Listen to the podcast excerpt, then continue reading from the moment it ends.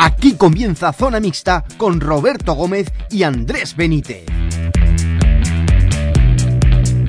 Hola jerecistas, ¿qué tal están? Bienvenidos a una nueva entrega del programa Zona Mixta, el programa en el que hablamos un poquito y analizamos toda la actualidad y todo el fin de semana del Jerez Deportivo Fútbol Club en todas sus disciplinas. Ha sido un fin de semana muy importante con ese debut de Josu Uribe en el banquillo jerecista, esa victoria por cero goles a uno ante, ante el Ceuta en un campo muy, muy, muy complicado. Ha sido el Jerez el primer equipo eh, en ganar allí. También vamos a hablar eh, con, invitados. Vamos a tener por aquí al capitán, al que ha sido capitán del Jerez Deportivo Fútbol Club durante las últimas temporadas. Alejandro Padilla que se enfrenta este fin de semana, bueno, se enfrenta no porque no podrá jugar por una cláusula en su contrato, pero este fin de semana el Jerez Deportivo Fútbol Club recibe al Conil, que es el equipo en el que juega Padilla. También tendremos nuestra particular tertulia y hablaremos también, como no, del fútbol sala y de la cantera, el fútbol sala que ha perdido este fin de semana por un gol a dos ante el Victoria Kent, del Jerez B, que también hablaremos de esta victoria frente al Alcalá del Valle, el juvenil a que empató, el juvenil B que ganó también al Guadalcacín y para eso pues está conmigo, como no, Andrés Benítez. Andrés, ¿qué tal? Hola, ¿qué tal? Pues si te parece, vamos empezando, que tenemos muchas cosas de las que hablar. Así que nada, dale técnico, que comenzamos. Estás escuchando Zona Mixta en el Jerecista Radio. Bueno, pues comenzamos hablando del de, eh, primer equipo, de esa victoria por 0-1 en Ceuta, en un campo pues, muy complicado, el Alfonso Murube, en el que, en el que bueno, pues no, no había conseguido nadie eh, ganar hasta este fin de semana, que lo hizo el Jerez Deportivo Fútbol Club por cero goles a uno con ese gol de Adri. Eh, bueno, hablar un poquito de ese debut de, de Uribe como, como técnico en el banquillo jerecista. Eh, introducía cambios ya, de, ya directamente para empezar. Es verdad que bueno, eran cambios que se podían intuir por lo que habíamos escuchado ya de Uribe en rueda de prensa. Dijo que quería un equipo vertical, que quería un equipo que jugara por bandas, que centrara mucho. Y claro, pues tanto Zafra como Kevin entraban en encajaban perfectamente eh, en ese once titular. Los dos fueron titulares, se cayeron del once Amin y Jacobo. El resto pues, pues fueron los mismos que, estamos viendo en, las últimas semanas. Entraron ambos, Zafra se tuvo que retirar a la media hora por lesión, Kevin sí que jugó prácticamente, bueno, el partido casi entero y hasta que ya entró Amin en la, en la segunda parte. Mm, un partido que estuvo muy igualado durante prácticamente, pues, pues eso, pues durante todo el partido Hubo mucha igualdad, quizá el Ceuta estuvo un poco mejor en la primera parte, se vio que era un, muy buen equipo y hubo mucho respeto por parte de ambos conjuntos hasta el gol de, Adri, en el que ya pues ambos equipos, eh, bueno, ambos equipos no, el Ceuta se tiene que tirar un poco más y ya también llega a las expulsiones, pero hablamos un poquito de esa primera parte en la que el Ceuta, pues bueno, pues eh, se puede decir incluso que, fue un poco hasta superior al, Jerez Deportivo Fútbol Club en esos primeros minutos y sí que es cierto que al final casi eh, eh, Colorado estuvo a punto de, hacer un gol al final de la primera parte, también al comienzo de la segunda Jacobo tiene un mano a mano que está a punto de marcar y ya luego pues en el minuto 70 llega ese gol de Adri tras la jugada de Bello, es un poco cantada del portero, para que no vamos a engañar, ahí el, el portero rechaza mal ese balón y Adri la termina empujando y ya luego pues el partido se desmadra un poco porque vienen las tres expulsiones a, los jugadores del Ceuta, eh, justas las tres, eh, vamos, son, son tres, tres, tres rojas claras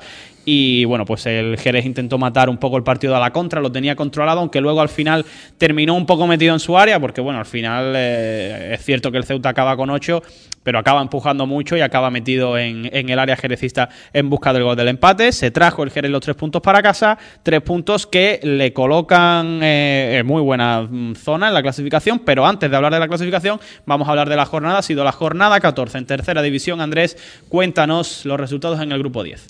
Eh, San Roque del EP1 Arco 0, Los Barrios 0, Puente Genil 3, Utrera 3, Gerena 0, Jerez 2, eh, Pozo Blanco 1, Córdoba B 1, Rota 2, Betis Deportivo 1, Atlético Antoniano 2, Conil 3, Coria 0 y Sevilla C 1, eh, Ciudad de Lucena 0. ¿Cómo queda la clasificación después de esta decimocuarta jornada?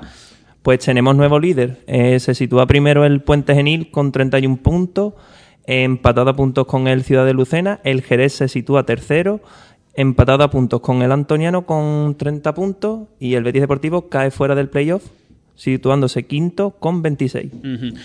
Eh, segunda, bueno, segundo partido sin ganar del, Betis Deportivo eh, después de, ese empate en Chapín hoy, hoy no, perdón, el, fin de semana cae ante, ante el Atlético Antoniano, que está haciendo una temporada, un inicio de temporada espectacular, ahí está cuarto, el Jerez se coloca, eh, sigue tercero en esa tercera posición, pero ya tan solo a un punto de esos primeros puestos de, la clasificación, así que nada, eh, vamos eh, a, ir, comenzando ya, tiene un partido difícil esta semana, no hay rival fácil, ya sabemos, en esta categoría, aunque no debería tener problemas para ganar el partido del próximo domingo en casa ante el Conil, a estar con nosotros en un momentito Alejandro Padilla, ex capitán del Jerez Deportivo Fútbol Club y futbolista del Conil que no podrá jugar eh, el, domingo por una cláusula en el contrato. Recuerden que está cedido por el Jerez Deportivo Fútbol Club. Ya lo vemos por ahí, está a puntito de llegar Padilla, está a puntito de sentarse con nosotros. Una ráfaga y volvemos. Toda la actualidad del Jerez Deportivo Fútbol Club en el jerecista.es. Bueno, pues seguimos aquí en Zona Mixta. Hoy tenemos con nosotros, se sienta en la mesa un invitado especial, un invitado que no juega ya en el Jerez Deportivo Fútbol Club, pero que sigue formando parte de la disciplina del equipo. Está con nosotros eh, eh, un jugador muy querido por toda la afición. Alex Padilla, ¿qué tal? Hola, ¿qué tal? Muy bien. Bueno, pues Ale, después de. Eh, es protagonista Ale esta semana, como todo el mundo sabe, porque juega el jugador ahora mismo del Conil, cedido por el Jerez Deportivo Fútbol Club. El Conil, que es el rival este próximo fin de semana del Jerez Deportivo Fútbol Club. Vamos a empezar con, esta entrevista, Padilla. Eh, bueno, lo primero, quería preguntarte. Mm, ¿Cómo estás? Yo imagino que, contento después de esa victoria del domingo. Sí, es muy contento porque era un partido que necesitábamos ganar a toda costa porque eh, veníamos de la derrota en Lucena y, la cosa se ha puesto un poquito apretada en la zona de abajo. Y la verdad que muy bien, ¿no? Que el partido se, puso de cara muy pronto, tuvimos mucha efectividad, el equipo estuvo muy bien y conseguimos sacar los tres puntos con un buen juego y un buen resultado que, que nos da mucha moral para, para seguir. Bueno, yo quería preguntarte ahora, tuviste un inicio de temporada difícil debido a una lesión. Quería preguntarte pues que nos contaras un poco cómo fue ese inicio y cómo estás físicamente ahora. Pues sí que, fue un poco complicado porque eh, cuando terminé el año eh, en el Jerez pues, tenía un problema con el aductor que más o menos pude solventarlo y salir del paso. Pero con el inicio de la pretemporada pues otra vez volvió a tener un poquito ahí de, protagonismo y empezaron a molestarme otra vez los aductores y tal. Y forcé, con ayuda del fisio, del probado físico, pude mm, amenizarlo un poco pero justamente al inicio de la temporada pues empecé a tener mm, más molestias y me agravaron mucho más y no pude pues estar todo lo cómodo posible y tuve incluso que dejar de entrenar. Entonces pues después de una buena recuperación y demás pues, pues he ido mejorando muchísimo y eh, de manera muy, muy pronta pues he empezado otra vez a jugar, me está contado conmigo, me está dando mucha confianza y pues, pues ayudando al equipo de la manera posible. Ha pasado ya este primer tercio de temporada, en lo deportivo pues también está siendo un poco diferente para ti, porque son muchos años en el Jerez Deportivo, son muchos años también pues luchando por estar un poco en esa parte de arriba, porque al final el Jerez siempre ha sido un club que ha estado peleando por esos puestos, pero este año te toca luchar más por la permanencia, por estar un poco más en esa zona de abajo. Mm, imagino que habrá diferencias un poco dentro de lo que es el equipo y cómo, estás viviendo un poquito ese, cambio. Hay muchísimas diferencias. Ya, ya cuando, cuando ya, digamos, la situación se aclaró y iba a salir de, eh, de, la manera cedida, pues, pues empecé a contactar con algunos compañeros que habían estado en los clubes y demás, con compañeros que habían estado en el CONI y me comentaban que, que me mentalizara de que iba a ser muy diferente, ¿no? Porque no tiene nada que ver la infraestructura de, de los dos equipos, ¿no? Y si es verdad, como tú dices, que es extraño, porque, por ejemplo, eh, en momentos anteriores, en los años anteriores, he tenido eh, derrotas, ¿no? Un fin de semana y, volver al, al lunes a entrenar, pues, te, como, no sé cómo explicarlo, pero la repercusión, ¿no? Era mucho mayor, ¿no? Y es verdad que, por ejemplo, aquí en Coni, pues, evidentemente la derrota duele igual, pero claro, la repercusión, sobre todo en medio, afición, pues mucho más diferente, ¿no? Entonces, digamos. más tranquilo, ¿no? entre comillas, se vive más tranquilo a la hora de lo que te digo. Por ejemplo, eso de cuando vuelves el domingo a jugar, no tiene esa presión que tenemos cuando jugamos en Jerez, pero. Pero como te digo, el, eh, el dolor, ¿no? El sufrimiento de perder y de, y de, caer derrotado contra un equipo es el mismo. Bueno, sois unos cuantos ejercistas los que habéis coincidido en el CONIL, como Heredia, Carlos Cuenca y Javi Tamayo, entiendo que la adaptación habrá sido mucho más fácil, ¿no? Sí, de verdad que, hemos coincidido ba- bastante eh, jugadores que hemos estado en el Jerez anteriormente. De todas maneras, allí hay un buen grupo. La verdad que allí toda la gente son muy buenas personas y, de, y nos han acogido de muy buena manera. Pero como tú dices, es más fácil tener al final gente conocida, amigos, porque al final y al cabo son gente con la que vive el día a día y te haces amigos. Entonces, pues, digamos, los viajes también lo hacemos juntos. Vamos de Jerez hacia Conil juntos, muchas bromas, muchas risas, momentos duros también que hemos tenido, porque evidentemente no todos son alegría, pero se lleva muy bien y con, con- con los demás compañeros que hay allí, que son gente muy buena, pues, pues se lleva muy bien. Diferente también un poco a la temporada pasada, en el sentido de que la recta final ya dejaste un poco de jugar, dejaste de contar para Andrés García Tebar, entonces bueno, eh, también entiendo que también un poco diferente en ese sentido estar contando con tantos minutos ahora que ya te has asentado en el once titular. Sí, que es verdad que, que- que una vez que llegó Andrés no, no contó conmigo mucho y la verdad que, que, que lo pasé muy mal y, y no pude disfrutar de todos los minutos que me hubieran gustado a mí. Y una vez que he llegado aquí, pues sí es verdad que la mentalidad también te cambia un poco, de, sabes que, como te he dicho antes, la presión quiera que no es diferente.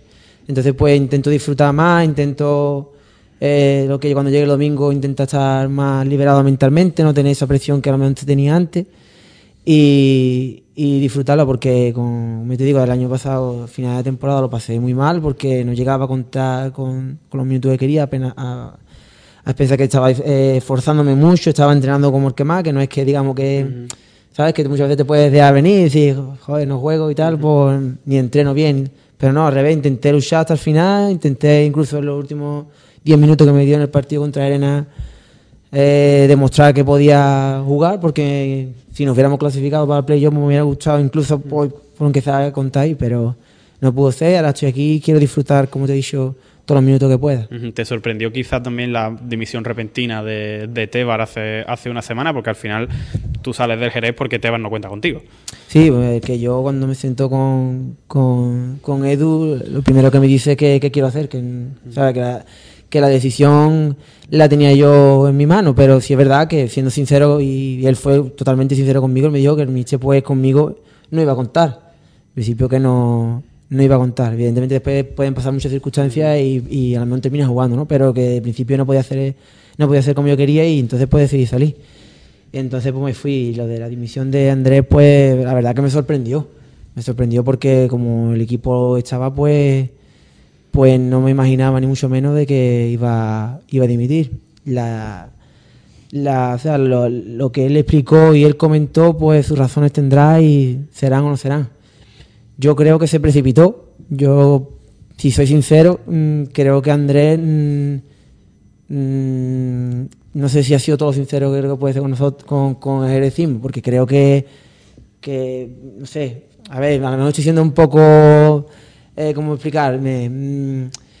Malo con él, ¿no? Porque yo, como te digo, no sé su explicación, ¿no? Que lo que él de verdad siente, pero me parece muy extraño que un equipo como está, pues, pues que deje el club como lo vea. Es más, he hablado con algunos compañeros y, y todos se quedaron locos cuando llegaron, estaban celebrándolo todo. Y dice, no, es que el Micha ha dimitido. Y, ¿cómo va a ser? Es más, yo cuando recibo la noticia me quedo flipado porque nadie se espera que un equipo, echando el- segundo ya con opciones de reales de luchar por el playoff, porque ya a la altura que estamos, los equipos más o menos, verdad que la zona está muy igualada por ambos sitios. Nadie, mm, digamos que se está viendo como muy favorito, pero el Jerez es uno de los equipos que debe estar luchando por el playoff y estando como está me sorprende, la verdad. Yo quería preguntarte ahora un poquito que cómo estás viendo la categoría. Pues como he dicho antes, la veo muy, muy, muy igualada. Es verdad que no hay ningún equipo que a priori esté pues mm, desmarcándose de los demás, porque al principio Lucena se ha visto que no fallaba, pero ha fallado en dos encuentros y otra vez ha apretado arriba. He visto esta mañana la, la, la clasificación y los cuatro primeros están vamos igualados de puntos, y seguido del quinto, del sexto, del séptimo, que es impresionante, y en la zona de abajo igual. Creo que hay muchas sorpresas. Ayer vimos, por ejemplo, cómo el Antoniano le gana al Betis en su casa, que es un equipo muy fuerte. El Antoniano que se ha metido cuarto y que, que bueno, que ahí está. Ya te digo, igual que Rota, que Fitúa, Rota Jerez se lo esperaba. Creo que está siendo una categoría muy bonita en ese sentido porque vemos que no, no hay ningún equipo que se esté desmarcando de manera muy, muy diferente a los demás y eso pues, quiere decir que, que va a haber hasta final de año mucho juego. Van 13, 14 jornadas, no recuerdo ahora. Eh, ¿Cuál ha sido el mejor equipo al que os habéis enfrentado? ¿Ha sido usted allí en Conil esta temporada? Mm, pues yo, mm, a mí Ceuta me, me gust- mm, la verdad que me gustó mucho. Fuimos allí, la verdad que, que por circunstancias a la hora que ellos juegan tenemos que levantarnos muy temprano, porque nos estamos levantando a las 5 de la mañana para ir para allá. Y allí, pues la verdad que fueron muy superiores a nosotros y me gustaron mucho en el sentido de que tenían las ideas muy claras, eh, el juego que proponen es un juego muy vistoso y fueron muy superiores a nosotros. Y para mí hasta ahora creo que el Ceuta ha sido el equipo que, que para mí mm, ha sido más fuerte. Mm, ¿Ves al Jerez acabando como campeón de grupo?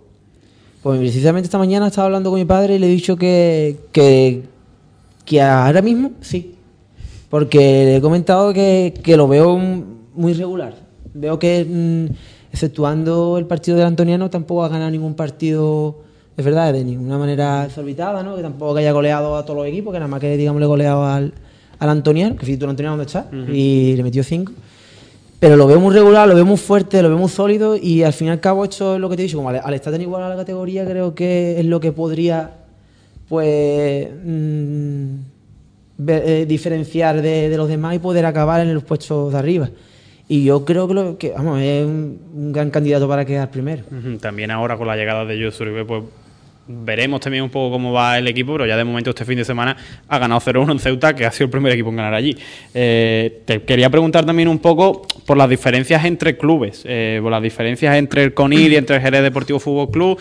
Son dos clubes de la categoría, pero entiendo que al final eh, no tiene nada que ver una cosa con la no, otra. nada, nada, nada. Lo que te he dicho, la infraestructura es una pasada porque allí, como te digo, allí todo lo que tienen, lo, digamos que lo, lo intentan, allí en Coni intentan darnos todo lo posible, nos lo intentan dar, pero evidentemente no llegan allí. Por ejemplo, nosotros no, entre- no podemos entrenar como aquí, que ahí, a lo mejor allí, aquí en Jerez por la misma había cinco ba- tres barras, cuatro o cinco barras, pesas y demás, bosu, allí hay cositas muy limitadas, allí nada más que hay uno, uno y uno. Yo par de balones y tenemos que eh, bueno y el probado físico hace maravilla con digamos para poder encajar a todo el mundo y aquí pues, por ejemplo es mucho más fácil eso. El, el fisio igual nosotros tenemos fisio mm, tres días a la semana. Aquí y bueno llega y está creo que son dos horas lo que estamos nosotros. Aquí Miguel está el tío llega el primero se va el último. Y está lunes miércoles jueves viernes y si hay doble sección está el sábado se queda hasta las dos y es el último en irse. Allí eso no pasa. A nivel de, de por ejemplo de desplazamiento eh, por ejemplo, Jerez queda- se queda en Ceuta a dormir. Eso, es- eso es imposible que nosotros lo hiciéramos. Nosotros, como te digo, nos tuvimos que levantar a las 5 de la mañana para poder desplazarnos hasta allí. Mucho más modesto allí. Claro, ¿no? Y lo que te digo, y, y es todo muy diferente. Ayer, el, el día que fuimos a Lucena, paramos en una estación de servicio, sacamos un par de mesas, los tuppers y empezamos a comer ahí pasta. Eh, A mí, yo me lo pasé un montón de bien, porque a mí me gusta eso, ¿no? La verdad. Pero eso en Jerez no cabe. Eso de ir un jugador allí a comer en una estación allí muerto de frío que estábamos comiendo de risa, pero... Pero bueno, eh, es lo que hay, os digo, pero sí es verdad que hay mucha diferencia en ese sentido. Bueno, eh, la cláusula de tu contrato te impide jugar este fin del partido, pero bueno, así me imagino que asistirás a Chapín, ¿no? Sí, claro que eh, a- Vi ahí, lo que pasa que como comentaba antes, me vi de vacaciones esta semana porque he aprovechado que, que no que no puedo jugar, entonces pues voy a faltar los entrenamientos, voy a, voy a darme una escapada, que también me hace falta, que no he podido con el trabajo y tal. Y llegaré el domingo y, me, y claro que me acercaré al campo y, y la verdad que va a ser algo extraño. Va a ser muy extraño. Pero, ¿Cómo te vas a sentir? ¿Me entiendes? Vamos, ya no nos dice que va a ser extraño, aunque no vas a pisar el césped, va a ser un poco diferente. Pero ¿cómo te va? Ha sido tu casa todos estos años, entiendo que también. Eh, ni idea, porque me van a pasar mm, muchos sentimientos a la vez, de, de contradicción y demás, porque, en fin, juegan contra, contra el club que estoy ahora mismo y, y verlo en el campo, es normal, yo quiero que gane mi club, pero también tengo eh, esa espinita la espinita por es normal. Entonces, pues, pues va a ser muy, muy raro, muy, muy diferente a lo que vivimos. Nunca he vivido una situación igual. Espero por lo menos pasármelo bien. Pues para la afición, para el jedecismo, pues siempre vas a ser una persona muy importante, un capitán que tiene mucho ascenso a sus espaldas, que ha estado desde prácticamente el principio del club ahí eh, al pie del cañón. ¿Cómo recuerdas todo eso ahora un poco con perspectiva desde la distancia? Pues con mucha alegría y con mucho anhelo. Porque hay días que, por ejemplo, el tiempo que he estado eh, sufriendo la lesión, mm, te das cuenta de muchas cosas. Porque cuando todo juega, todo el mundo gana, todo el mundo, ¿sabes? todo va bien, pues no te acuerdas de cosas, pero cuando las cosas van mal, pues sí te acuerdas de que allí, pues, por ejemplo, te he dicho un fisio y tal, pues, y aparte, pues claro, los sentimientos de salir a un campo de fútbol como Chapín no tiene nada que ver, evidentemente. Pero bueno, son una experiencia nueva que voy a tener, que la estoy, digamos, que la estoy llevando de la mejor manera que puedo. Y creo que esto pues me va, a engrandecer como persona, como futbolista y, espero eh, terminar el año con el objetivo cumplido que, es la, permanencia y poder y poder disfrutar y acordarme de este año con, con una anécdota buena. ¿Cuál ha sido tu mejor recuerdo como jugador del Jerez? Pues para mí, evidentemente, los, ascensos, ¿no? yo recuerdo mucho el ascenso de. El segundo ascenso, el de primera provincial preferente, lo pasé muy bien porque el primer año no pude disfrutarlo como jugador, estuve en la grada. Y el del ascenso a tercera me gustó mucho. Evidentemente, he muchos momentos individuales, ¿no? Que también he disfrutado mucho, goles y demás que, que, que he tenido, pero creo que eso como normal también, los ascensos, los que, ando campeón, pues cuando uno mejor lo pasa y cuando lo celebra con la afición. Y yo que la verdad que soy un poco eufórico con esas cosas, que me gusta pues pues celebrarlo con ellos, porque recuerdo haber visto de pequeño pues, cuando iba a ver el club deportivo y ver cómo jugaban y cómo celebraban eh, los ascensos, las victorias, eso pues me gusta, me gustaba mucho. Quizá también un poco el día ese de volver después de la lesión dura que tuviste, ese día también entiendo que fue muy especial. Ese día fue muy especial, es verdad, es verdad que tú lo dices ahora, eh, fue un momento emotivo, es más, me acuerdo que que cada sartén me sacó Pepe, Pepe Macedo dos o tres veces al campo a calentar porque rotábamos y cada vez que saltaba todo el mundo, lo gritaba el mundo, y yo me creía alguien, ¿sabes? Y, cuando salté al y cuando salté al campo, pues, pues la afición, es verdad que esto lo tomó bien. Y luego con mi familia lo celebré, me di un abrazo muy fuerte que, que al final son los que de verdad en esos momentos son los que están con uno y, y sufren con, con uno. Imagino que, bueno que sigues teniendo contacto con, la plantilla un poco. Eh, has, comentado antes que también has hablado con, algunos, sobre todo después de la marcha de Tebar. ¿Quiénes son tus mejores amigos dentro del vestuario del Jerez? Bueno, con todo, yo con todos los que con los que todo he coincidido, la verdad que tengo muy buena relación. Yo mm, no, tengo con nadie, con nadie, con nadie, evidentemente con algunos que tienen más afinidad, pero no, pero, pero con todos me llevamos bien. Yo con los que hay ahora mismo, la verdad que que te lo podía nombrar a todos. Bello, Marcelo, Camacho, eh, Adrián Rodríguez, Zafra, incluso Zafra coincidí con el RB y me hablo con él mucho, es un tío que es increíble, que, lo traiga algún día porque vaya a flipar, es un auténtico máquina. Está, en la lista, está en la eh, lista montado. Miguel, José Utillero, José González, Álvaro, Jairo Suarte, todos, la verdad que yo me llevo muy bien con todos los que hay allí. Eh, bueno, el pasado verano es cuando al final eh, se decide un poco que, ibas a salir cedido, pero antes de salir sí que renuevas eh, tu contrato. ¿Qué papel jugaron tanto Edu Villegas como la directiva en esa, en esa renovación? Pues ¿Cómo se fraguó un poco todo eso? Sí, eh, yo, yo, ya terminé, bueno, antes de que terminara el año yo tenía decidido de que, que la situación no podía continuar igual, ¿no? Porque evidentemente yo no soy tonto y sabía que, que Andrés, pues por números que había hecho y tal, pues ascendiera o no ascendiera, mm, eh, iba a tener la opción de renovar. Entonces, pues yo mm, estuve pensando, intenté meditar lo mejor posible. Y cuando se hizo oficial que él, él, renovaba, pues yo tenía claro de que la situación que estaba no podía continuar. Porque estaba sufriendo muchas muchas cosas, porque yo también tengo tenía mi trabajo entonces y estaba pues pues intentando compaginarlo de la mejor manera posible y, veía que no tenía su recompensa. Entonces, pues cuando me siento a hablar con Edu, como te digo, le comenté que, que, tenían pensado conmigo. Entonces lo que me dijo que, que, digamos que tenía carta blanca en el sentido de que la directiva pues había sentado con él y le había dicho que, que podía yo, digamos, pues tener la, la libertad de decidir sobre mi futuro. Entonces, pues yo como le digo, digo, a ver, yo te soy sincero, yo no me quiero ir porque yo aquí yo tengo un cordón umbilical que, que a mí me, une y no puedo separarme de él tan fácil. Pero sí es verdad también que con la situación que llevaba pues no, no podía continuar. Entonces pues me senté con Edu, me comentó que, bueno, que iba a pensar bien, iba a hablar con, con, con la directiva y que ya me daba una respuesta. Voy a sentarme con Edu, tuve que sentarme otras dos veces más y entonces pues me dijo él que la acumulación que veía de él muy, muy buena era la de la sesión y con la opción de poder volver incluso el mismo año de, de, de la sesión, porque yo en la cláusula que tengo todavía el, el club me puede rescatar en cualquier momento que él lo desee. Entonces, pues, bueno, pues lo pensé bien y lo analicé y dije que, hombre, pues que, que viendo que no iba a contar conmigo Andrés, pero mm, me daba la opción de en un futuro poder regresar, pues tampoco es, verdad, no es cierto también que, que mm, o sea, que tengo la opción de volver, pero claro, también va a conllevar a que el entrenador que esté y demás pues quiera contar conmigo, pero bueno, me daba la opción de poder volver y digo, mira, mejor eso a no, a no volver. Digo, mira, pues si tengo la oportunidad, me sale un buen año y tal, quién sabe. Entonces, pues, como te digo, fue todo muy bien, la, la directiva y Edu se portaron conmigo de 10, o sea, no- si te digo la verdad, yo no me... mm, sabía, o sea, yo tengo una relación muy buena, muy buena con Edu, pero claro, evidentemente está lo profesional y, y luego lo aparte personal. lo personal. Y él, con lo, vamos, mm, ante lo personal, no de 10, pero es que ya profesional conmigo ha vuelto a ser de 10. Entonces, pues, pues fue una alegría lo que me, lo que me dio, lo- al acuerdo que hemos llegado y, y yo por lo que voy a intentar es, como te digo, pues intentar jugar con los máximos minutos posibles y quién sabe en un futuro puedo devolver.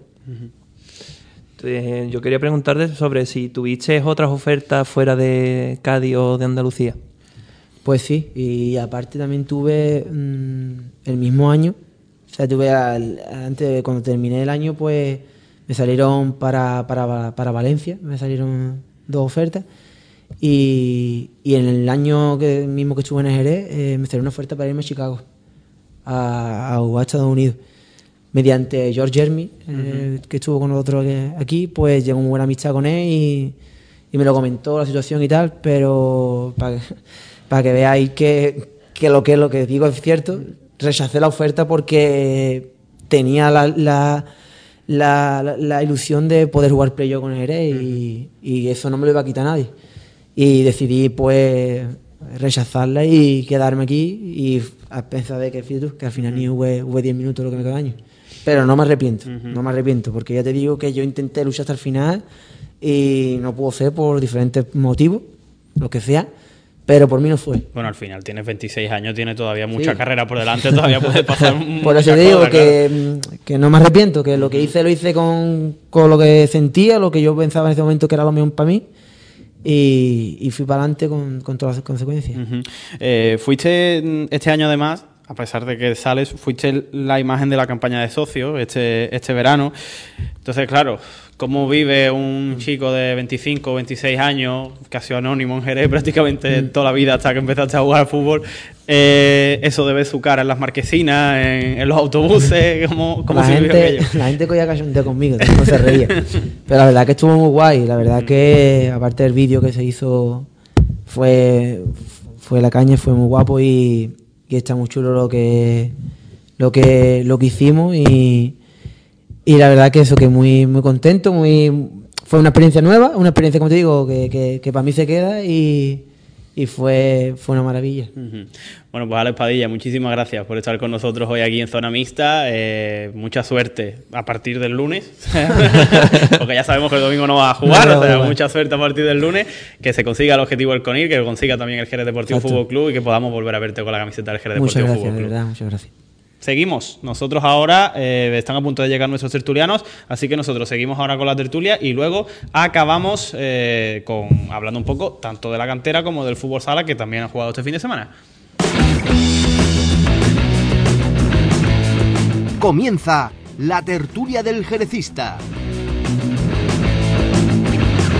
Bueno, pues retomamos la tertulia, ya se marchó Padilla, ya estamos nosotros eh, por aquí, eh, acaban de llegar nuestros eh, contertulios de hoy, está con nosotros, se estrena eh, Jesús Viloita, socio del Jerez Deportivo Fútbol Club, ¿qué tal Jesús? Muy buena. Y también cierra con nosotros ese hat-trick, eh, Manuel Mesa, tercera programa, tercera tertulia con nosotros, Manuel, ¿qué tal? ¿Qué tal? Muy buenas. sí, que con nosotros, por supuesto, también Andrés Benítez, que también Muy está buena. con nosotros. Vamos a hablar un poquito de- del partido del fin de semana, de esa victoria importante en un campo muy, muy, muy complicado, como es el campo del Ceuta. Ya hemos dicho anteriormente, el primer equipo que consigue ganar allí. Eh, es muy complicado sacar, mm, sacar algo positivo, sacar resultados positivos del Alfonso Murube. Y el Jerez Deportivo Fútbol Club, en el debut de Josu Uribe, lo consiguió sacar. Jesús Viloy, viste el partido? ¿Qué tal? Sí, lo vi, entrenador nuevo, victoria segura, ¿no? Como he dicho. Y la verdad que me, me pareció el equipo que estuvo muy bien el Mitch tuvo unos cambios tácticos que también me gustaron bastante y los dos cambios tanto de, de Kevin como Zafra. La verdad que Zafra lo tuvo que cambiar y Jacobo le dio hecho un nivel que está dando a Jacobo por partido del Betis un nivel muy alto para la categoría. Y a mí el equipo, la verdad, que me gustó bastante. Ahora entraremos un poquito más adelante a hablar de, esos cambios. Eh, fue un partido eh, de tú a tú entre dos rivales pues que estaban llamados a estar arriba. El Ceuta quizás estuvo un poco mejor en la primera parte. Tú también, Manuel, eh, ¿qué, ¿qué, opinas un poco? ¿Qué ves del partido?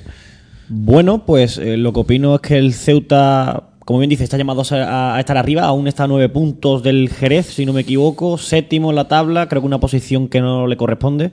Y un equipo que mm, puede ser fácilmente junto al Betis Deportivo lo que mejor juega o lo que mejor fútbol se puede ver en la categoría. A partir de ahí el Jerez fue a hacer su partido ya ha dejado claro, por si había alguna duda, que el Jerez no va a ser esta temporada un equipo dominador del balón, ya lo hemos comentado en otras ocasiones, pero bueno, va a hacer un fútbol, creo que con Josu, mucho más directo, aprovechando las bandas, como ya se demostró, bueno, o intentó demostrar con Zafra, ¿no? Al final tuvo que entrar Jacobo ahí en la primera mitad, pero un fútbol más directo, de transiciones rápidas, de robos rápidos, y yo creo que también puede desplegar el Jerez un fútbol muy divertido, ¿no? De esa forma. Y a partir de ahí, pues fueron tres puntos vitales para... Yo creo que en el fútbol, siempre lo he dicho, ¿no? La moral en el fútbol es muy importante y, y, cuando se ganan estos partidos, porque el otro día el partido del Betis creo que dejó al equipo tocado moralmente por cómo vino ese gol, ¿no? Del empate, pero es cierto que, esta victoria en Ceuta en un campo tan complicado, em, pues bueno, pues yo creo que refuerza muchísimo, ¿no? Esa, esa teoría de, de la moral del equipo y además, bueno, pues vienen a casa con, la moral por las nubes para recibir a un rival que está en la zona baja de la tabla, del que hablaremos, hablaremos pero eh, bueno, victoria vital, entiendo, que es el Jerez Deportivo. Bueno, con respecto al partido del Ceuta, otro partido más contra un rival directo, una muy buena imagen del Jerez. También es verdad que estuvo casi todo el partido en superioridad numérica.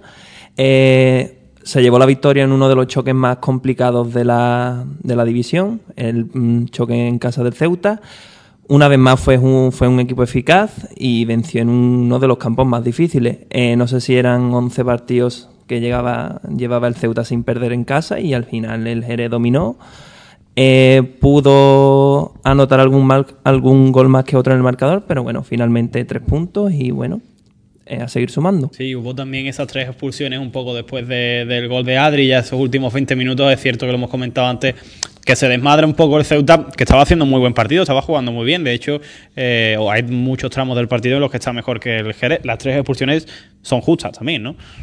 Para mí las expulsiones fueron totalmente justas, incluso alguna más agresión que, que pudo mm. decretar el árbitro, que yo creo que ya con las tres expulsiones pues no quiso hacer más sangre, pero el equipo de Ceuta después del gol de Jerez se volvió un poco loco algunos jugadores y fueron a un juego sucio y sin sentido que no le llevaba nada, hacer no forma ninguna de remontar un partido.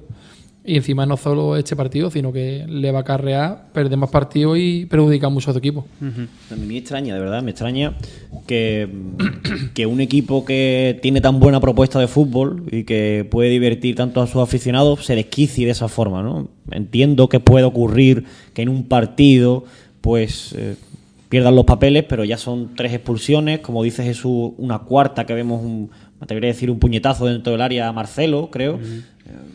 Entiendo que el árbitro ya ahí o no lo vería, porque yo creo que si lo ve, lo expulsa. y, bueno, un Ceuta que se queda con ocho jugadores totalmente de forma merecida. A partir de ahí, también otra cosa que me sorprende, hablaba de sorpresa, otra cosa que me sorprende es que el Ceuta no tira a puerta. Sí que es cierto, que no, vimos a Camacho. no dominador del balón, pero que no tira a puerta, pues al final, ¿no? Sí que me recuerda al Jerez, ¿no? Temporadas anteriores que era muy dominador del balón, bastante posesión, pero le costaba mucho llegar, finalizar. Y bueno, es algo que le está ocurriendo a este Ceuta y quizá en parte por eso es, eh, es por lo que no está en, en esos playoffs, ¿no? Porque le falta pegada, le falta gol y no termina de, de encajar esos, esos goles que necesita para estar ahí entre los cuatro primeros. Pero también quizá, va, lógicamente aquí también hay que valorar el trabajo defensivo del Jerez, que está haciendo un equipo que se está haciendo muy, muy fuerte, a mi, a mi entender, se está haciendo muy fuerte desde la defensa, desde la parte de atrás. Sí, bueno, lo que pasa que yo ya este comentario lo digo ya con, viendo antecedentes de aficionados incluso que, que- que, bueno que, que piden un delantero en Ceuta porque está costando no esta falta de gol, por supuesto. El Jerez está haciendo un, un gran trabajo defensivo. Sí que tenía mis dudas a principio de temporada con la defensa. Eh, Sí, ha- costado- ha costado un poco, También es normal, que, ¿eh? Una, claro. defensa, una defensa totalmente nueva. Y con tantos activos. Totalmente nueva. claro, Recordemos, final- después de la defensa del año pasado tan buena que había y, y un equipo que, que defensivamente era lo mejor que tenía prácticamente, pues formar una defensa nueva, mantener el nivel del año pasado, que era la segunda defensa menos goleada del, del- de, bueno, de todo el grupo 10 de la tercera división. Y, y conseguir eso, pues bueno, estamos en la jornada 13-14, si no me 14 equivoco. ya, sí. Mm, pues eh, no es fácil. Y yo creo que a partir de aquí, todo lo que sea mantener ese nivel, ¿no? Con Toboso y Eder, porque Jesús está lesionado, a ver si Iku también eh, puede ir entrando un poco en la dinámica del equipo y a partir de ahí, pues tener un tercer defensa de garantía. Porque cuidado que si se lesiona Toboso o Eder, ahora mismo el equipo está un tanto huérfano atrás. Eh, por el bien Yo- del equipo y del yo- entrenador, esperemos que no, que no sea así. Yo difiero un poco lo de que el Ceuta no tiene delantero. Yo creo que, que el Ceuta tiene muchísimo gol. El Ceuta lo que le está faltando es llegada. Entonces, los últimos pases o los últimos metros es donde no está fallando, pero yo no creo que es lo que esté fallando decía el 9, porque tiene 9 contrastados. No, no, pero decía que eso es lo que, lo que pide la afición. Sí, pero por lo que he leído. Que falta claro, cuando yo- no hay gol, claro, claro, pides un delantero. Sí, pero mm, ellos pueden pensar eso. Yo tengo sí. un pensamiento distinto, que yo creo que el Ceuta no es el problema de 9, porque 9, tanto Cristo como Chico Díaz que puede jugar de 9, como. Cristo lleva creo que 7, 8 La goles. delantera o sea, que tiene es buenísima. que es que si no llega, es que lo está hablando antes el compañero. El Ceuta no tiró, pero no tiró porque no le llegó el balón a delantero. Los últimos Mm. metros le está faltando profundidad por de mérito de ellos o mérito de rival, como el caso de Jerez o otro equipo que está jugando contra ellos, que están encerrando muy bien. Pero yo sigo creyendo que Jerez hizo un planteamiento muy bueno. Creo que Uribe hizo un cambio buenísimo que fue Adri lo adelantó por delante de, de Alex Colorado y eso fue la clave, marcando a Julio Iglesias, que, que es el jugador que mueve más la pelota de ellos. Yo creo que fue la clave ahí, que Adri es un jugador para mí de superior categoría, igual que varios jugadores que tiene Jerez, pero especialmente. Y fíjate tú que sí, tanto destacó que llegó hasta marcar algo nuestro. Y entonces le maniató mucho la salida de, de balón de ellos, porque sabe que Uribe es de su hoy en día con la facilidad de los vídeos y demás. Y es que no le dimos facilidad ninguna. Nosotros el primer tiempo fuimos un poquito más conservadores, de alternaba algunas veces el atacar arriba, salíamos de la presión, en, medio campo, a veces salíamos un poquito arriba a presionarle, que eso no se lo esperaban ellos. Y luego, segundo tiempo, dimos un paso más, como dio el Miche, y las ocasiones más claras fueron nuestras, no solo fueron la contra, sino algunas composiciones largas que le atacamos con el propio huevo de ellos. Fíjate que el Jerez sufrió más cuando estaba en superioridad, en superioridad numérica. Sí. Eh, los minutos finales cuando el Ceuta tuvo las ocasiones o los acercamientos por lo menos más claros, eh, cuando estaba con ocho jugadores. De hecho es algo que le sorprende mucho a Uribe, ¿no? que decía en las declaraciones que, que incluso hubiera preferido Ahí, quedarse, con quedarse 11. 11 contra Estar con 11. Quizá 11. también eso le pasó al Jerez en los barrios cuando le expulsaron a... Ahí tenemos un problema grave. Porque el equipo nuestro, teniendo un, un equipo que es veterano, entre comillas, varios jugadores superando la treintena de años, no un equipo veterano a la hora de las líderes de Sí. estos partidos. Se vio en Ceuta, se vio contra el Betis y se ha visto en otros partidos donde no sabemos manejar los tiempos. Aquí No mismo cuando nos expulsaron. ¿San Roque fue? Nos expulsaron. Los barrios. Los barrios también. Ah, San Ah, Roque. Aquí con San Ah, Roque también sí. con uno menos. Tampoco supimos matar el partido. Sí, Tuve otro equipo De hecho, los, son- mejores, los mejores minutos de San Roque fueron por también ejemplo, el con el- partido del Betis, yo creo que con otra plantilla mm, más veterana de estar líder jugando así, que nuestros jugadores son jugadores que han jugado en segunda, en segunda B, que han jugado playoff ascenso, pero mm, tenemos un tipo de jugador que quizás no sabe manejarse en esas situaciones. No, quizá Y que también es un poco. No, El- yo creo que no ¿no? ansiedad, por sino yo creo perder que. esos puntos. Claro, Eh, que muchas veces también el, el- Más que ansiedad, es que al final el Jerez, el día del Betis, por ejemplo, Mm. acaba jugando con Colorado, acaba jugando con Narváez, acaba jugando con futbolistas en el centro del campo que saben tener la pelota, que la quieren tener. Entonces, quizá. Sí, pero sin quizá embargo. por ahí al final. Sí, pero eh, sin embargo, el otro fútbol está hablando de echar la pelota afuera, el tirarte, voy. tiempo, el en vez de hacer la contra, irte a marcar gol, te va al córner. Aguantar el balón. No, tener Ponte- la posesión, aunque el equipo claro. no sea poseedor del balón, pero Pues tener la posesión un poco más. Yo también creo que también eso lo, lo echó en falta a otros partidos. Quizás el partido de Ceuta, también después de las dos patadas infernales que hubo tres, el conservar un poco la pelota, pero vamos, hubo una jugada muy clara que sacamos una falta en el borde del área nuestro y vamos súper vertical, acabarla arriba, cuando tú ponte que tú tienes posición de balón contando con el portero, son 11 jugadores y ellos están defendiendo con 7, porque el portero no cuenta. Tú puedes hacer una especie de rondo, triangulando, tocando, tocando, tocando, que tú vas a perder un montón de tiempo ahí, no que nos volvimos locos queriendo llegar por el segundo gol y va a llegar solo. Eso nos falta un poquito mejor porque esos son los partidos que luego a la hora de un playo y demás, tú tienes que amarrar ahí y, y verlo. El año pasado mismo la decir en la playo ascenso, se vio jugando con Ejaén y lo machacó totalmente. Yo dije, este partido es mío, yo voy 0-1 ganando, ven tú y le cogió a las contras y lo machacó. Y nosotros, sin embargo, no subimos más. Y mira que tenemos una plantilla que para Pero mí que yo creo, yo puede creo que el motivo de- es ese, ¿eh? el, el miedo, y sobre todo en casa, ¿eh? como pasó con el Betis, el miedo quizá a perder mm, esos tres puntos, ¿no? Y ese miedo, en lugar de transformarlo final- en tranquilidad y transformarlo en seguridad final, cuando- Sí, pero sobre el campo, ese cuando miedo llega yo lo veía minutos- el año pasado, perdóname. Ah. Eh, el miedo yo lo veía el año pasado con Macegoza, por ejemplo, que el equipo sí se encerraba. Sí. atrás. Pero yo ahora el equipo no se está encerrando atrás. bueno, contra el Mm, Betis, contra el Betis sufrimos mucho. Se replegó muchísimo Sí, pero el equipo, mm, con Macegoza, Moscovia salía. Tú cuando tienes un partido así, tú tienes que tener 8 o 9 jugadores por detrás de la pelota. Y sin embargo, nosotros salimos con 4 o 5 jugadores. Hubo faltas laterales que fueron contra el Betis, Ede y. ¿Cómo se llama? El Toboso. Y Toboso, Toboso, Toboso. a central, a rematarla. Cero- tú 1-0 ganando al Betis, minuto de 30, no podías rematar los dos centrales. Claro. Eso es ansia de meterle el segundo, de querer. No era defensivo, porque no tú coges, descuelgas un jugador arriba nada más y ya está. Y sin embargo, fue distinto. Yo creo que ahí en ese hecho debemos trabajarlo un poco más, que el Mister se daría cuenta, que como lo hizo las declaraciones, es difícil trabajar ese otro fútbol, porque eso muchas veces viene intrínseco en, en el jugador y la experiencia. Pero ahí lo único que veo yo, luego, luego ya hablando, lo- Luego el equipo dio la, la, la- la cara, el sistema, la forma de jugar, yo creo que es muy parecida a la que tenía Teba, a la velocidad en banda y un juego muy vertical. El otro día no se vio tanto el robo tras pérdidas, salvo ocasiones claras, yo creo que en casa lo veremos. Pues el fútbol de hoy en día, el actual, el equipo que nos va a robo tras pérdidas, eso estamos anticuados y se vio el Total. cambio de Macegoza, André, que eso nos dio un plus de que llevamos nosotros arriba a robarla más y demás, como hacen otros equipos que mm, gusta más y aparte que es mejor. El fútbol hoy en día está así, el replegarte tan atrás y siempre a la contra, el equipo grande como nosotros en la categoría no debe ser.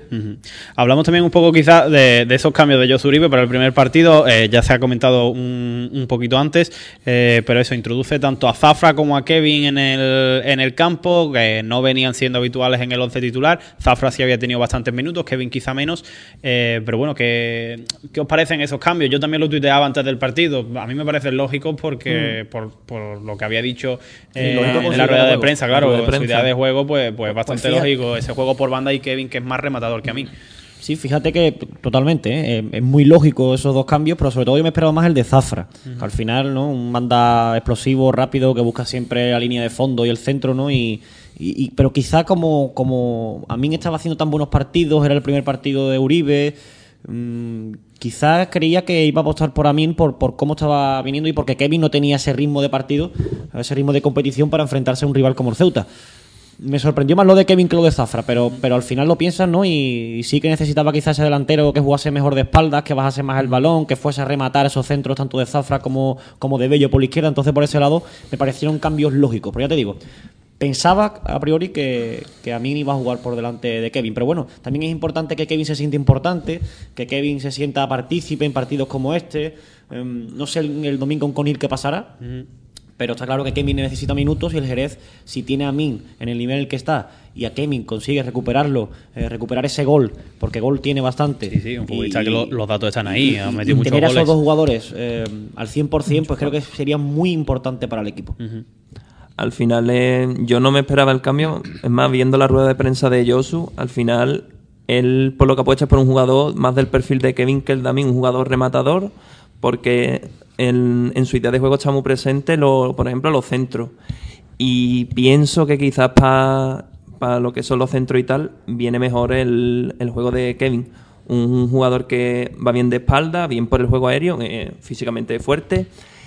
Y más por ese estilo, creo yo que, que iba a apostar más por Kevin. De todas formas, eh, puede que sea a lo mejor, no sé si un palo, pero el que en el primer once ya haya puesto a Kevin puede dar a pensar eh, del que va a ser de aquí el resto de la temporada quizás. No sé yo contra el Conil que pondrá, pero bueno, también es como ha dicho Manu, que es bueno tener enchufado a los dos delanteros. Jesús.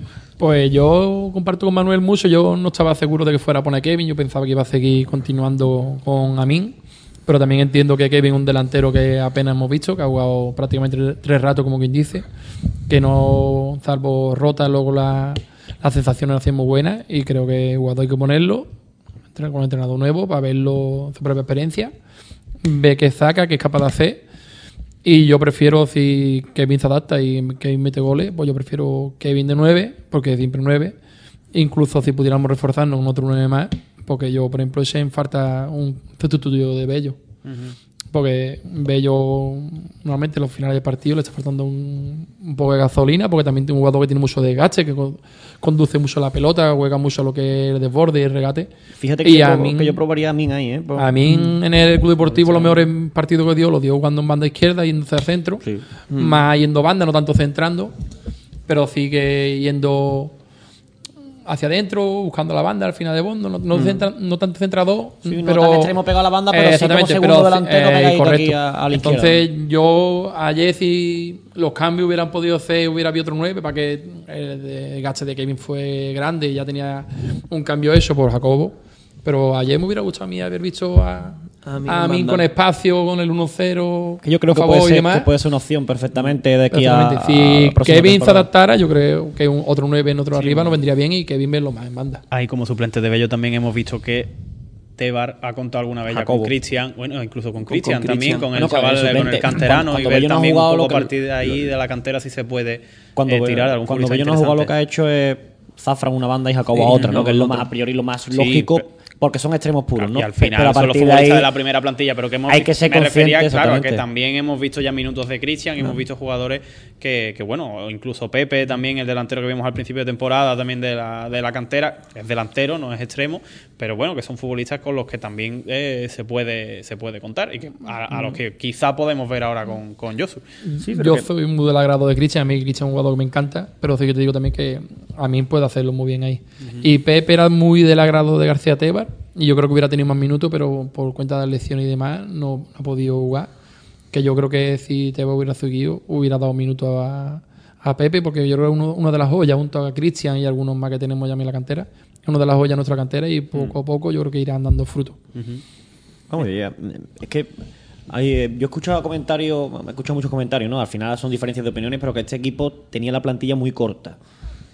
Yo no, yo no lo considero así. El año pasado te diría que sí, que estaba muy corta, de- demasiado. Pero este año creo que están bastante bien cubiertas todas las posiciones. Además, lo que decíamos, mm, quizá la banda izquierda es la que queda un poco más huérfana, pero eh, está Min ahí que lo puede hacer perfectamente. Puedes tirar de Christian, que tiene muchísimo talento. Y yo creo, yo creo que puede dar mucho que hablar este, este chaval. Y a partir de ahí, tiene a dos jugadores por posición. Eh, Goma tampoco está contando esta- estos últimos partidos con muchos minutos, pero también está ahí. Un jugador que puede eh, suplir perfectamente a Colorado, a Sergio en el centro del campo. que. Astray, que tampoco está jugando. El centro del campo está perfectamente cubierto. Quizás el jugador que no tiene un recambio natural Es Adri. es Adri Rodríguez. Yo no pero es que sea también sería muy complicado, muy complicado No, buscar un jugador claro, que de ese nivel, ¿no? No, que- mm, no que sea corto, yo creo que está un poco no, no- no Descompensado. porque no. Pero si a mí lo, lo llamo más hombre de banda, quizás nos hace falta otro 9, teniendo a Claro. Kevin y otro central que puede hacer de pivote. Bueno, pero otro central sabiendo que Jesús está lesionado. Hombre, claro, ya, ya, ya. Claro. Yo creo que la defensa, la a- defensa era, se ha quedado un poco no, ¿eh? el puesto que estaríamos Jesús, el que habría que cubrir. Y un puesto de delantero, pasando en otro Kevin, como se ha visto que puede jugar manda, y traer un 9 que sea goleador, que no sé Kevin. Yo creo que quizás la defensa sí se ha quedado un pelín coja, más Los que con la, con la lesión de Jesús y quizás eso, los Hombre, laterales. Porque, porque- aunque es cierto que Marcelo sí puede jugar por las dos Pero bandas, no hay recambio natural de muchos de ellos. Pero- Sí, de, Pero de- como de- de laterales está sí, de, a de la- la- de laterales Beni, por ejemplo, que están en, en el juvenil nuestro, Claro, ese al jugador el año pasado siendo cadete jugaba en tercera. Lo del lateral izquierdo por Edu Villegas está pensado en que si Fran Ávila no puede jugar, lo haga Marcelo por la izquierda. Sí, pero que, que-. Y pero, pero que Beni juega sí, sí. Sí, sí, tranquilamente. Y lo que estábamos hablando antes de, de puestos así, el pivote central que era Jesús y también delantero, sin ser un 9 nato, pero mismo Vichy lo dijo el otro día, ese puesto es Javi Cazares. Para que Javi Cazares, entre media temporada el año pasado que se llevó lesionado y esta que ya Que no ha media, empezado bien. Es cierto que O- estamos obviando a Casares, o llega- Casares otro más allá. Parece que nos O hemos hay olvidado un poco de él, pero ahí está. O, o habrá que buscar una solución con él o un recambio o así ojalá Dios quiera hacer recuperarse y el mismo Mister lo dio otro día que el tipo de forma de jugar él sería muy importante en su juego. Vamos, un que además- que viene de segunda vez DC es importantísimo. Es que Javi te, que puede si no puede ofrecer, jugar. te puede ofrecer muchísimo, además muy diferente a Kevin, más parecido a mí, pero también es diferente a mí. Entonces yo creo que esa variante arriba le puede ofrecer. Y además con lo que dice Jesús, para el juego de Uribe, ese desborde, esa rapidez, esa explosividad que también tiene Casares, yo creo que le puede venir de perlas. Y esperemos, por el bien del jugador y del club, que, que cuanto antes esté disponible, porque parece que no termina de, de arrancar, de recuperar esas molestias, ¿no? Entonces, bueno, es una pena que... Sí, es una lesión complicada Cambiando de, también la que de está cambio teniendo. táctico, ¿jugará Alex Corral de pivote defensivo como hacía con, con Tebar? ¿Qué pensáis? Yo, yo creo que no. Yo creo que Colorado al, final-. Digo esta, el sema- digo, pivote- esta, digo esta semana que no juega Adri. Ah, que no juega Adri esta semana. Bueno, pues seguramente eh, o, sí, reforzará y, y- y incluso quizá. introducir a Claro, también. es cierto que con Bernardo cuando- el día de la en, Lebrijana. en- en el eh, E está hasta- poniendo la E. Sí, Sí, hasta sí. ahora cuando Adri no jugó, yo creo que es Colorado el, no Es el que- perjudicado, el- sino el que, el que retrasa su posición y queda un poco Yo- para adelante Astra y Narváez o yo, Goma, en el caso de yo que creo que, que sí es Colorado el que va a tener más, más el que tiene más posibilidades de jugar ahí, pero yo creo que también va a depender un poco de quién sea el tercer hombre del centro del campo. O si es creéis, que, Goma o si es o Astray. creéis que cambia sistema. No. A 4-4-2, No, no, no. por ejemplo. Bueno, Sí, Lo hablamos la semana pasada, lo hablamos la semana Narváez y pasada, Colorado, por ejemplo, con las dos bandas y, y- y con dos delanteros arriba con Amin y Kevin, por ejemplo. yo creo que cambiar. Es que a mí un, un doble pivote con Además, Sergio 4-4-2 Narváez y Colorado. falta un poco de rigor defensivo. Fíjate, Estás hablando de Sí. un 4-4-2 o un 4-2-3-1, eh, con un media punta con go- como Goma, por ejemplo, o jugando con Amin media Ay, punta. con Bello Yo por estoy dentro. deseando ver en Chapín de este un equipo- entrenador con dos delanteros, ¿eh? Sí, bueno, ella lo decía, deseando verlo, lo decía Jesús Bonilla la semana pasada, eh, nos lo decía eh, Bellido, no Bonilla. Jesús Bonilla es el actor, el que sale a Los Serranos. Jesús Bellido. Era, eh, Jesús Bellido nos lo decía el otro día que, que sí que le gustaría, le gustaría eh, ese... El domingo saldremos de dudas. Hombre, es cierto que yo no soy un gran apasionado del 4-4-2, ¿eh? pero, pero bueno, eh, ser otra variante más, ¿no? Y al final es una variante que, que el- por lo que Es que- propone Uribe le viene, le viene bastante bien, pero ese 4-2-3-1 quizás, Es que mm, hoy en con, día con los- ese media punta muy pegado a Kevin, ¿no? Hoy en día los equipos que juegan con un delantero nada más, tú jugando dos centrales, uno de los centrales lo adelanta para que juegue ahí. Y más en casa, que los equipos vienen. Es raro que venga un equipo con dos delanteros. Y aparte también hablamos de que un equipo como el Conil, que bueno, que está ahí en la zona baja de la tabla y que, Hombre, y que- este fin de semana se puede arriesgar, yo creo un poco. El Conil de siete partidos solo ha ganado uno fuera de casa.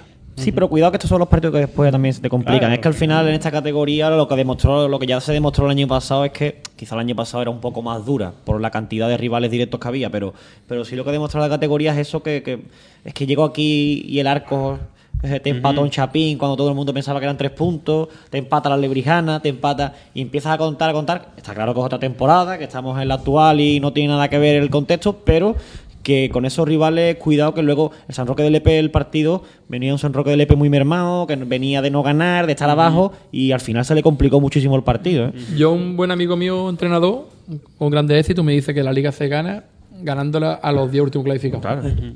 Y, eso es más verdad que. Y la diferencia que está viendo de. Por ejemplo, el año de Pepe que ascendimos con el anterior, que le ganamos todos los de abajo, que el anterior, me- recuerdo que perdimos con. Herbizo, por ejemplo. Her- Herbizo, no, el Ah, equipo bueno, que era abajo. Perdimos con el Lora, ¿os acordáis? Perdimos dos partidos, perdimos con otro equipo de Almodóvar o algo así, perdimos con unos varios equipos de abajo, que sin embargo el año que ascendimos diciéndonos, con este equipo le ganamos todo. Y luego, sin embargo, los de arriba no le ganamos a nadie. No le ganamos al CONI, no le ganamos Alcoria. a. Arcoria, no sé si fue también Puente Genil o quién fue, no le ganamos. Sí, Y entonces, y el año pasado nos pasó lo mismo de que los equipos de abajo no le ganamos y este año, sin embargo, los de abajo sí le estamos ganando. Entonces, yo creo que esa es, por ejemplo, ir a ver. Hemos ganado a Córdoba, hemos ganado a. Pozo Blanco, le hemos ganado a San Roque, le hemos ganado a Jerez, le hemos ganado a Jerez, no hemos ganado todavía, ¿no? Sí. Sí. a Jerez, a Jerez le ganamos. 3-0.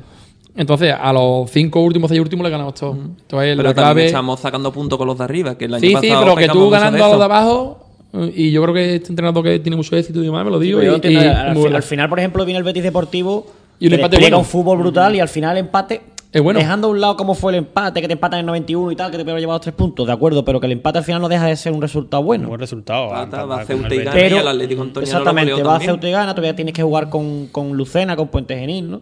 Pero mm, al final has ganado todos de abajo, has ganado los de mitad de tabla y eso es lo que te va, lo que te está llevando ahí arriba. Y los- ahí no, no te puede permitir pinchar, porque esos, esos equipos luego De van a perder con los de arriba. Claro, mira, de los ocho primeros, Puente Genil lo hemos empatado, el Lucena también lo hemos jugado, al Antoniano le ganamos, a Arbeti lo hemos empatado, a Rota perdimos, y a los Ceuta le ganamos y a los Barrios perdimos. La media tenemos más, casi más, derrota que victoria, pero sin embargo, estamos segundo, tercero, Que por cierto, porque le hemos ganado a los ocho de abajo. ahora que hablas del Antoniano, se le metió 5 en la jornada una y, Y- el Antoniano, míralo, el eh. Antoniano está Sí, empatado a puntos con el. Jerez. Vaya, Sí, vaya temporada está haciendo el Sí, Antoniano. el de- Antoniano- lo de Ferni Rosado. Además, ahora con la Copa del Rey por medio, Antoniano quizá- Es, eh, El Antoniano para quitarse el sombrero, lo que están, el trabajo que están haciendo allí. La pretemporada que hizo Sí. y cuando jugamos luego allí la Juventud me dice un amigo cuatro mío, este equipo no Atlético". vale nada, no de cuánto. Digo que yo. Le hemos hecho también un par de, de goles, el equipo se ha venido un poquito abajo, gente muy joven y demás. Pero la vista se vio que el equipo que no, que no, era, un- que no era gigantados. un regalo. Bueno, nosotros lo dejamos aquí, que se nos, se nos vamos, nos vamos de tiempo. Eh, muchísimas gracias a los dos, Jesús, muchísimas gracias, Manuel por, por estar aquí. Os apuntamos ya los teléfonos, bueno, apuntamos el tuyo, Jesús, el tuyo lo tenemos ya de hace tiempo. Apuntamos los teléfonos bloquear. para, para llamaros, para llamaros más veces que, que vengáis aquí. Nos encanta, nos encanta charlar del Jerez con, con amigos. Así que nada, muchísimas gracias por venir. Nosotros seguimos aquí, Andrés, que tenemos ahora que comentar eh, la cantera y el fútbol sala. Ha sido un placer y muchas gracias a vosotros por esto que hacéis, este programa que habéis sacado nuevo, que llega a muchos verecistas. Estás escuchando la radio del Jerecista. Bueno, pues nosotros seguimos ahora hablando de fútbol sala y de cantera. Le tenemos que dedicar este espacio que, que le dedicamos eh, siempre, semanalmente. Hablamos de fútbol sala, esa derrota del Jerez Toyota Animauto en casa en el pabellón Ruiz Mateos ante el Victoria Ken. Andrés, cuéntanos un poquito cómo, cómo fue ese partido. Pues se acabó la, la racha de victorias del Jerez Toyota y Mauto en casa, que venía de hacer pleno en todos los partidos. Y fue frente a un equipo, el Victoria Game, que estuvo muy bien plantado desde el principio. Se adelantó en el marcador prácticamente en la primera mitad, casi eh, en el Ecuador. Y fue una primera parte muy disputada. En el descanso, Ricardo movió un poquito las piezas, introdujo varios, cam- varios cambios. Y justo en la mitad, Nené puso el empate y ya al final, pues el partido fue un poco de ida y vuelta con muchas contras y finalmente fue el Victoria Ken el que se llevó el gato al agua, anotando a cinco minutos del final.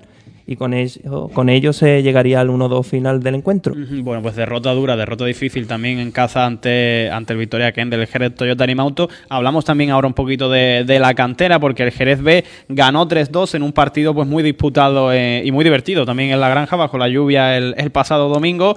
Eh, se adelantó eh, el Alcalá del Valle con, con un gol 0-1, se fue al, al descanso el partido. Luego llegó la remontada, la reacción de los chicos de Francis con esos dos goles de Piñero y de Rubén. Se puso el partido 2-1, volvió a empatar el Alcalá del Valle y ya en la recta final del partido Piñero volvió a marcar, hizo su particular doblete para hacer el 3-2 a falta pues de menos de 10 minutos para el final del partido. Hablamos también tanto de Juvenil A como de Juvenil B, el Juvenil A que empató a cero fuera de casa en su visita al San Fernando, el Juvenil B por su parte ganó 1-0 al Guada con un gol de Jacobo y también hablamos del Al-Andalus que perdió desgraciadamente esa derrota 3-0 en una salida también complicada para jugar ante el Aviación Loreto eh, en Cádiz. Así que nada, eh, nosotros lo dejamos aquí por hoy, no, no sin antes eh, recordar, como siempre, dónde recordar a los jerecistas dónde pueden vernos, dónde, bueno, dónde pueden vernos, no, dónde pueden escucharnos, dónde pueden seguirnos en nuestras redes sociales, Andrés. Pues podéis encontrarnos tanto en Instagram como en Twitter como en Facebook